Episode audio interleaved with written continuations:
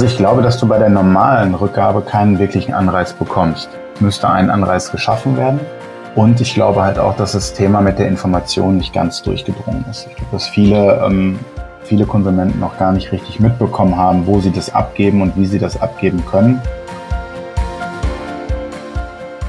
Und ich glaube, das Refurbishment fängt dann genau da an, dass man dann sagt, okay, man nimmt ein Gerät, bereitet es auf und gibt somit dem Gerät einen zweiten oder auch dritten Besitzer, um dann generell das komplette Thema dann auch zu verlängern.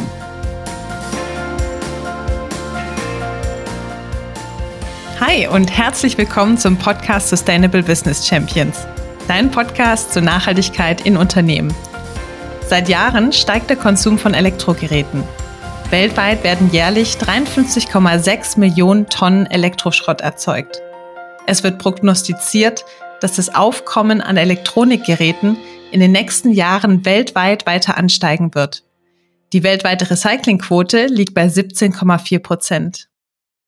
Wie die Kreislaufführung von Elektronikgeräten im Geschäftskundenbereich aussehen kann, darüber unterhalten wir uns heute mit Pascal Göllner von Green Device.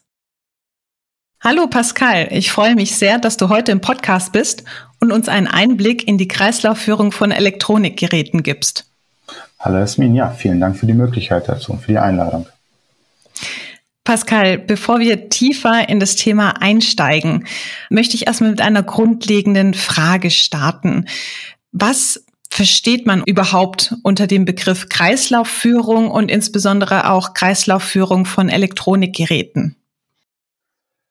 Ähm, also ich glaube, der generelle Begriff oder das generelle Verständnis dreht sich darum, dass man die Geräte, die Elektrogeräte, in unserem Fall die Smartphones oder auch Tablets, so lange wie möglich benutzen kann. Ähm, wenn man jetzt sich nochmal genau das Thema mit den Smartphones äh, anguckt, äh, hast du im Moment 82 Prozent der Nutzer, die ihre Geräte unter 24 Monate nutzen, also knapp 18 im Durchschnitt. Und äh, das führt natürlich dann wiederum zu einem ständigen Wechsel. Das heißt, die Geräte werden dann relativ schnell verschrottet, werden meistens nicht korrekt entsorgt. Und somit hast du dann auch eine große Belastung für die Umwelt. Mhm. Elektroschrott enthält ja wertvolle Ressourcen, die wiederverwendet werden können. Also beispielsweise Kupfer, Eisen, Keramik, Glas, kritische Metalle und Kunststoffe. Und es gibt ja auch Technologien zur Rückgewinnung und zum Recycling. Correct. Wir haben sogar in Europa eine Richtlinie für Elektro- und Elektronikgeräte, die eine Recycling- und Verwertungsquote vorgibt. Die Sammelquote liegt bei mindestens 45 Prozent, je nach Gerätekategorie. Und bei 75 bis 85 Prozent der gesammelten Altgerätemasse, die ist zu verwerten. Ich habe jetzt gesehen, 2019 ist die Sammelquote nicht erreicht worden, die Verwertungsquote schon. Was steht der qualitativ hochwertigen Verwertung und dem Recycling aktuell im Weg? Ich glaube, das sind viele Faktoren. Also ich glaube, zum einen ist es überhaupt für den Konsumenten das Hintergrundwissen, dass er überhaupt weiß, was er damit tun kann, wo er die Geräte ähm, überhaupt abgeben kann. Und ich glaube auch, dass es bei vielen Menschen aktuell so ist, dass man lieber mal das ein oder andere Gerät hortet, ähm, mit der Sorge oder durch die Sorge getrieben, dass das andere Gerät defekt ist, dass man dann das vielleicht nochmal austauschen kann. Es gibt ja grundsätzlich die Möglichkeit, die Geräte auch in Handelsgeschäften und auch den Online-Händlern wieder zurückzugeben. Also rein rechtlich sind die ja dazu verpflichtet, das anzunehmen. Äh, gibt es da auch Problematiken oder Herausforderungen, wo man sagt, hm, vielleicht ist es dem Konsumenten oder der Konsumentin nicht ganz so einfach gemacht, diese Geräte wieder zurückzugeben, wo du auch gesagt hast, da ist dann der Anreiz vielleicht größer, die eher zu Hause zu behalten, anstatt zurück in den Kreislauf zu führen? Also ich glaube, dass du bei der normalen Rückgabe keinen wirklichen Anreiz bekommst. Es müsste ein Anreiz geschaffen werden. Mhm. Und ich glaube halt auch, dass das Thema mit der Information nicht ganz durchgedrungen ist. Ich glaube, dass viele ähm, viele Konsumenten noch gar nicht richtig mitbekommen haben, wo sie das abgeben und wie sie das abgeben können. Und ähm, ich glaube auch, dass viele Geschäfte es anbieten, aber auch dann danach oder im Prinzip es einfach nur anbieten, weil sie es anbieten müssen. Ich glaube, da fehlt beidseitig so ein bisschen ähm, der Anreiz. Das heißt, dass diese Rücknahmestellen auch gar nicht den Anreiz haben, groß darüber zu informieren, die Konsumenten und die Konsumentinnen. Und ich kenne es auch aus eigener Erfahrung, ist ja dann auch immer mit den Wertstoffhöfen, wo man es dann alternativ noch zurückgeben kann. Die sind dann meistens räumlich eher weiter entfernt und die Öffnungszeiten, die muss man dann auch erstmal so takten, dass man zeitlich dort auch hinkommt und das dort zurückgibt. Korrekt, ja. Mein Eindruck. Und was versteht man grundsätzlich unter Verwertung? Also was gibt es für verschiedene Verwertungsmöglichkeiten? Es gibt ja so Fachbegriffe wie Refurbishment, Remanufacturing, Recycling. Was ist der Unterschied zwischen diesen verschiedenen Verwertungsmöglichkeiten? Also generell ist es ja so, dass du erstmal die Möglichkeit hast, das Gerät so lange wie möglich zu nutzen. Also ich ziehe da immer gerne Analogien auch zum Automobilmarkt. Es ist gang und gäbe, dass du ähm, ein gebrauchtes Auto kaufst. Es ist auch gang und gäbe, dass ähm, gebrauchte Autos dann auch subventioniert werden. Ähm, Im Elektrobereich ist es noch nicht so. Und ich glaube, das Refurbishment fängt dann genau da an, dass man dann sagt, okay, man nimmt ein Gerät, bereitet es auf und gibt somit dem Gerät einen zweiten oder auch dritten Besitzer, um dann generell das komplette Thema dann auch zu verlängern. Und beim Recycling ist es dann eher so, dass man dann sagt, okay, das Gerät ist wirklich nicht mehr zu benutzen. Es ist ein Elektrogerät und äh, es ist nicht mehr funktionsfähig. Und man wertet dann am Ende, wertet man die ganzen Stoffe aus. Also du hast da super viele ähm, wertvolle Rohstoffe in den Handys, also beginnen bei ähm, Palladium, Gold, auch Silber, die dort drin stecken. Und das sind dann meistens auch Rohstoffe, die dann gerade in Schwellenländern ähm, letztendlich ähm, gefunden werden, dort dann auch transportiert werden, nicht immer unter den besten Bedingungen. Und da kann man natürlich dann schon darauf achten, dass man genau diese Kette dann auch unterbricht, indem man natürlich dann auch vernünftig recycelt. Und Refurbishment bedeutet, dass man die Komponenten aus dem Produkt, die nicht mehr funktionieren, herausnimmt und sie durch funktionsfähige Komponenten ersetzt. Also wir beispielsweise versuchen es ähm, nicht immer auszutauschen, weil dann ist ja der Nachhaltigkeitsaspekt nicht mehr da. Wenn ich jetzt bei jeder Kleinigkeit das Akku austausche, dann äh, habe ich äh, hinterher ein, ein Berg voll Akkus, die ich dann entsorgen muss. Deswegen versucht man eher gerade beim Refurbishment ähm, die Geräte wieder in Stand zu setzen. Man, man kann ja im, im Detail checken, wie viel Akkukapazität habe ich noch, ähm, ist das Display noch korrekt, ist es noch wasserdicht, was ist auch äh, beispielsweise mit, mit Ton oder auch mit der Kamera. Diese ganzen Sachen können bis ins letzte Detail geprüft werden. Und da versuchen wir dann auch, diese Sachen, so weit es geht, und das machen wir in den meisten Fällen auch, ähm, dann nicht auszutauschen. Gerade bei einem Smartphone, du hattest schon gesagt, Akku, kann ich mir gut vorstellen, dass das Komponenten sind, die man sich häufig anschaut. Gibt es noch andere Komponenten, die häufig dann auch geprüft und auszutauschen sind bei Smartphones? Also generell betrifft der Prozess, also es gibt da ja unterschiedliche Prozesse, es gibt da keinen standardisierten Prozess, aber unser Prozess, auf den kann ich mich beziehen, ähm, der checkt 84 Merkmale. Ähm, das läuft dann über eine Software ab und die Software kann dann also auch bis ins letzte Detail alle Funktionen in dem Smartphone oder auch in dem, in dem Tablet analysieren und gibt dir dann auch eine ganz genaue Diagnose, ähm, wie der Zustand des Geräts dann bezogen auf die Elektronik ist. Und du hattest ja schon angesprochen, das ist eigentlich ganz interessant, dass es schon gang und gäbe ist, dass gebrauchte Fahrzeuge gekauft werden. Aber bei den, also gerade bei der Kleinelektronik ist es noch nicht gang und gäbe. Was ist dein Eindruck? Warum ist es im Automobilbereich schon so alltäglich und im Elektronikbereich noch nicht? Ich glaube, ein Hauptaspekt oder der überwiegende Hauptaspekt ist der Anschaffungswert. Mhm. Wenn ich ein Auto für 20, 25.000 Euro anschaffe, dann ist die Hemmschwelle, es nach einem, zwei oder drei Jahren auszutauschen, natürlich viel, viel höher, ähm, als wenn ich mir für 30 Euro einen Toaster anschaffe. Mhm. Und ähm, ich glaube, dass dann einfach auch das Auto, also zumindest in der Vergangenheit, auch das wechselt ja gerade, ähm, vom Nutzerverhalten auch ganz anders war. Den, den Toaster habe ich dann vielleicht mal zwei Wochen nicht genutzt, habe ihn dann in den Schrank gepackt, habe ihn dann vielleicht auch drei Monate lang nicht gesehen. Das Auto nutze ich ja regelmäßig. Ich muss dann auch regelmäßig zum TÜV, ich muss dann regelmäßig auch in die Werkstatt. Und ich glaube, dass dadurch einfach ein anderes Bewusstsein entsteht, also erstens ein anderes Sicherheitsgefühl und natürlich auch ein anderes Bewusstsein entsteht. Und deshalb glaube ich, dass es in erster Linie am Anschaffungswert liegt. Sind aufbereitete Elektronikgeräte teurer als Primärgeräte? Also wie teuer ist überhaupt dieser Prozess der Wiederaufbereitung, des Refurbishment? Ist es so, dass man wirklich sagt, es lohnt sich, weil man die verschiedenen Wertstoffe wiederverwenden kann, viele Komponenten wiederverwenden kann. Es ist technologisch in einem sehr guten Zustand, so dass man es kostengünstig dann als Sekundärprodukt wieder in den Kreislauf zurückführen kann? Oder ist es sogar teurer, weil die Technologien und auch die Software, die ganzen Abläufe so teuer sind?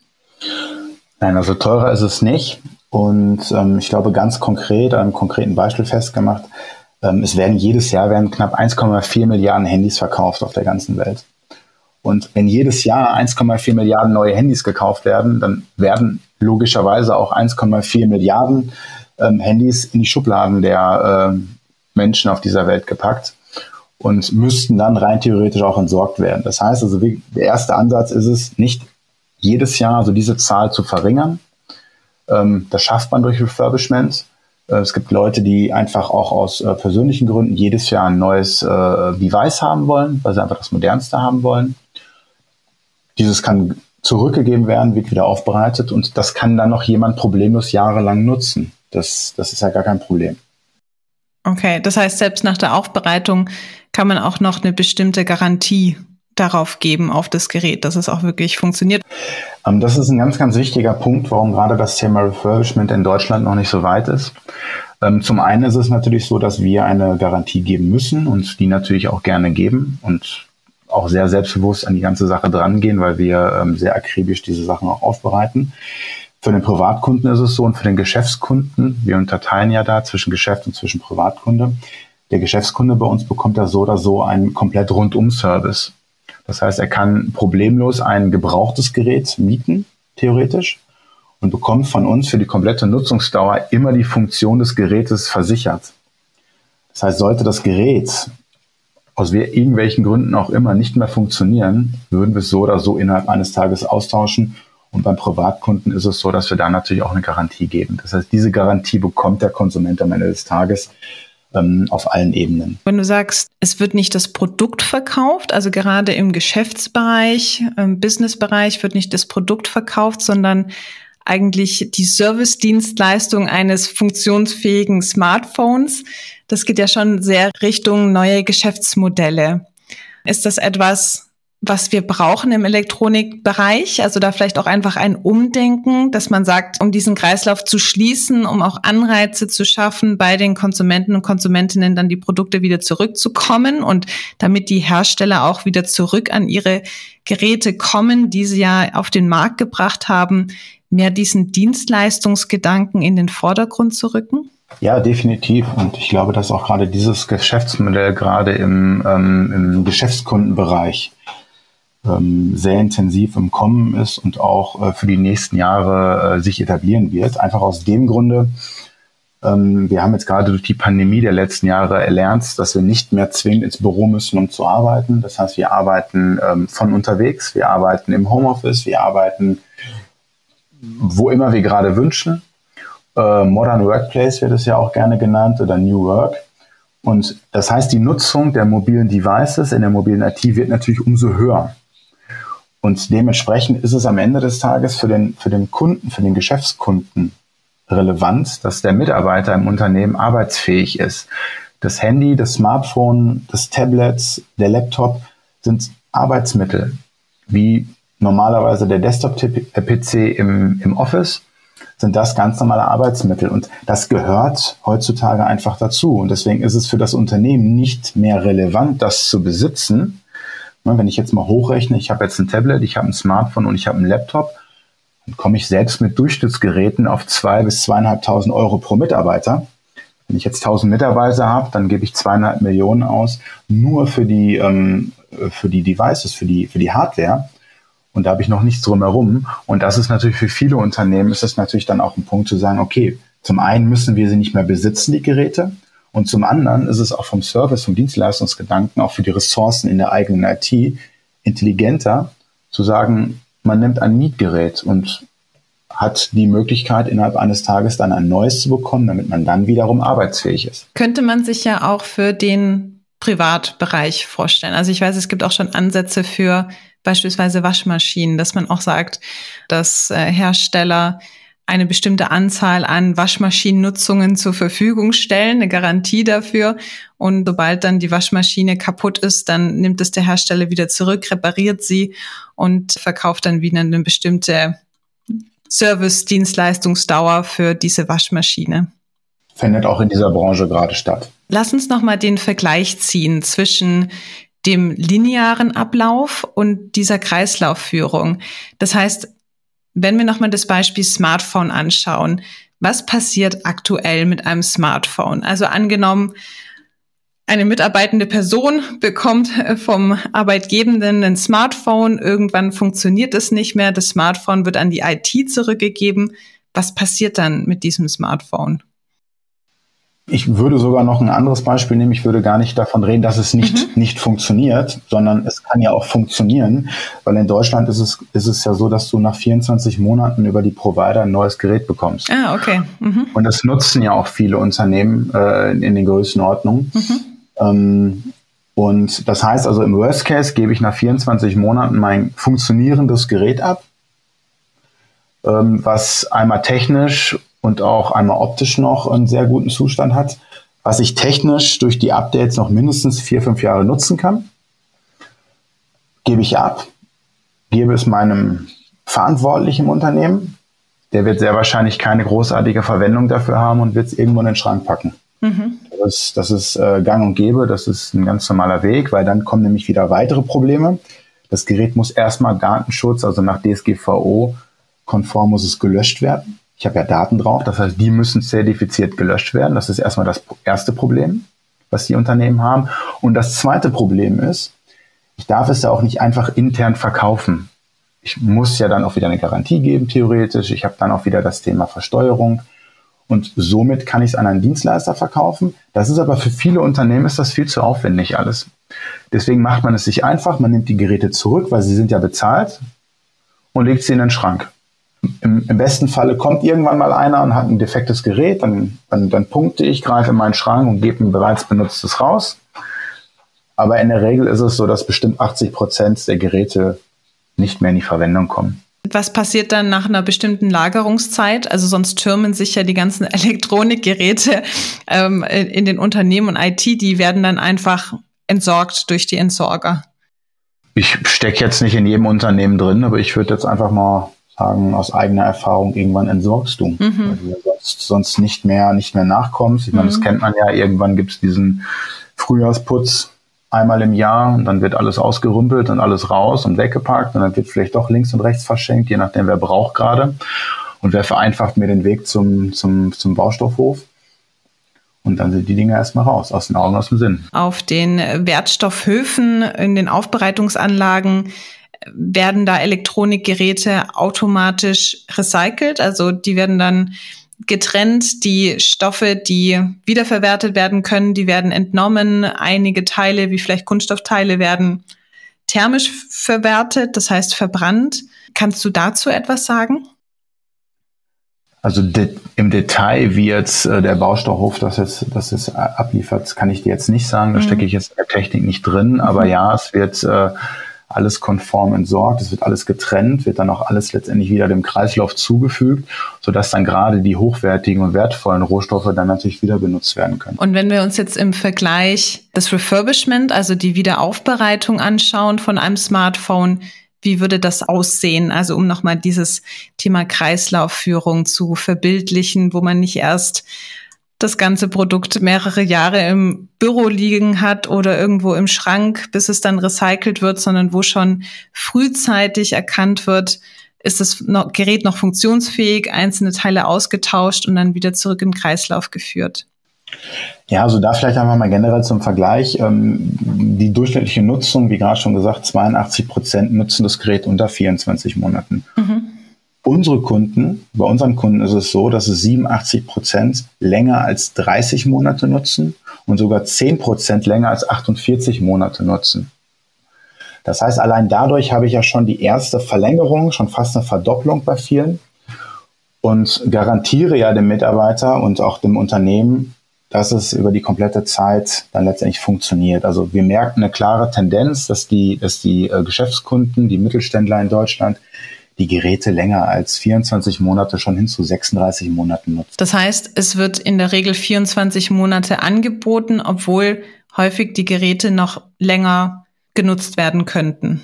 Genau, genau. Ähm, wir stellen es ja sicher. Das heißt, die Geräte werden ja durch uns auch immer wieder gewartet, werden ja durch uns dann auch immer wieder ähm, aufbereitet, wenn dort was sein sollte und werden dann wieder in diesen Kreislauf dann zurückgeführt. Wir garantieren das dann. Das heißt, der erste Schritt wäre eigentlich an sich schon diese Nutzungsdauer, bevor es überhaupt in irgendeine Art der Verwertung geht, diese Nutzungsdauer schon zu verlängern.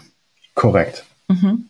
Das wäre schon der erste Schritt. Mhm. Und im zweiten Step ist es ja dann so, wenn wir die Geräte dann wiederbekommen, also es 30, 36 oder auch länger sein, bekommen wir die Geräte zurück, dann werden die nochmal einmal von uns komplett general überholt, einmal komplett gecheckt und werden dann ja nochmal wiederum ähm, vermarktet und gehen dann nochmal für x Monate raus. Das heißt, da ist auch die Nutzungsdauer fast 24 Monate. Und somit sind wir dann bei 60 Monaten, die wir dann da ohne Probleme mit einem wirklich funktionsfähigen und auch technisch sehr guten Gerät dann auch überbrücken können. Mhm. Und wenn ich den jetzigen Durchschnitt von 18 Monaten sehe, habe ich dann natürlich fast eine Verdreifachung. Mit der gleichen technischen und qualitativen Eigenschaften. Korrekt. Nur mit einem anderen Mindset des Kunden und mit einem anderen Bewusstsein. Was meinst du genau? Mit welchem anderen Mindset? Ja, in Deutschland wird ja immer noch gerne neu gekauft. Hm. Und man sträubt sich ja auch oft dagegen. Ich meine, es ist ja auch verständlich, ähm, gerade bei Elektronik, wenn sie nicht funktioniert, was ist mit der Garantie und was ist dann wieder mit den Aufwendungen im Unternehmen. Ähm, ich glaube, man muss einfach die alten, alten Denkmuster überdenken und die teilweise auch über Bord schmeißen. Also viele Branchen machen es unserer Branche ja gerade vor. Also nimm einfach nur mal den, ähm, den Carsharing-Markt oder auch die Versicherung im, im, im Autobereich. Die denken ja gerade komplett um.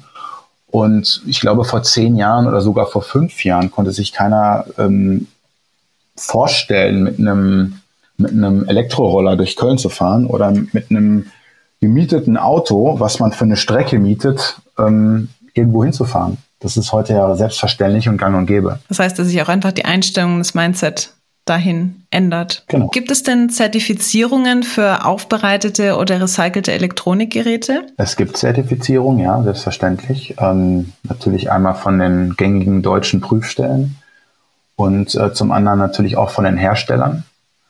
Ähm, das Thema Nachhaltigkeit ist ja nicht nur damit gegeben, dass ich jetzt sage, ich bereite es auf. Äh, wenn ich jetzt Ersatzteile aus, äh, aus Fernost oder auch von Übersee letztendlich bestelle und habe dann wieder einen negativen, eine negative CO2-Bilanz, dann ist es auch nicht mehr so wirklich mit der Nachhaltigkeit. Deswegen wird auch das natürlich kontrolliert, zertifiziert und auch überprüft. Mhm. Hast du da ein paar Beispiele, woran man sich orientieren kann? Also wenn man sagt, oh ja, finde ich äh, super, warum nicht Sekundärprodukte nutzen, also aufbereitete Produkte und äh, damit Primärressourcen schonen bei Elektronikgeräten? Hast du da ein paar Beispiele an Zertifizierungen oder Siegeln, auf die man achten kann als Konsument oder Konsumentin, auch bei Dienstleistern oder Anbietern? Ja, also generell erstmal die ähm, deutschen Prüfstellen, TÜV, DEGRA ist natürlich äh, mal alles, alles sehr bekannt. Mhm. Dann auch von den Herstellern, also Samsung, Apple, von allen weiteren. Da wird dann auch sichergestellt, dass auch Originalteile benutzt werden und auch wirklich nur die Teile dann dort eingebaut werden, die auch für das Gerät vorgesehen sind. Äh, es sind ja dann auch Sicherheitsaspekte. Wenn ich jetzt ein, äh, ein falsches Akku einbaue, dann habe ich natürlich auch äh, durch das Akku gewisse Gefahrenherde, die ich natürlich umgehen möchte und äh, die natürlich auch keiner eingehen will. Von daher ist das auf jeden Fall schon mal schon mal ganz ganz wichtig, dass man sich dort ähm, auch versichern lässt, dass das Originalteile sind. Diese Originalteile oder auch dann diese diese Services, die werden direkt von den Herstellern auch zur Verfügung gestellt. Die werden von den Herstellern zur Verfügung gestellt. Die Partner werden dann auch äh, lizenziert und autorisiert und haben dann natürlich auch die entsprechenden äh, Siegel. Herzlichen Dank für das Gespräch, Pascal, und dass du uns einen Einblick gegeben hast in die Kreislaufführung von Elektronikgeräten. Gerne, Jasmin. Ich danke dir. Schön, dass du heute dabei gewesen bist zum Podcast Sustainable Business Champions. Ich freue mich, heute die 20. Folge des Podcasts zu veröffentlichen. Wenn du mehr zum Thema Nachhaltigkeit in Unternehmen erfahren möchtest, dann abonniere jetzt diesen Podcast auf iTunes oder Spotify. Auf meiner Internetseite www.jasminhorn.com findest du viele Informationen und Angebote zu Nachhaltigkeit in Unternehmen. Schau gerne mal vorbei. Und ich freue mich, dich in der nächsten Folge von Sustainable Business Champions wieder an Bord zu haben. Bleib weiterhin engagiert und begeistert für das Thema Nachhaltigkeit.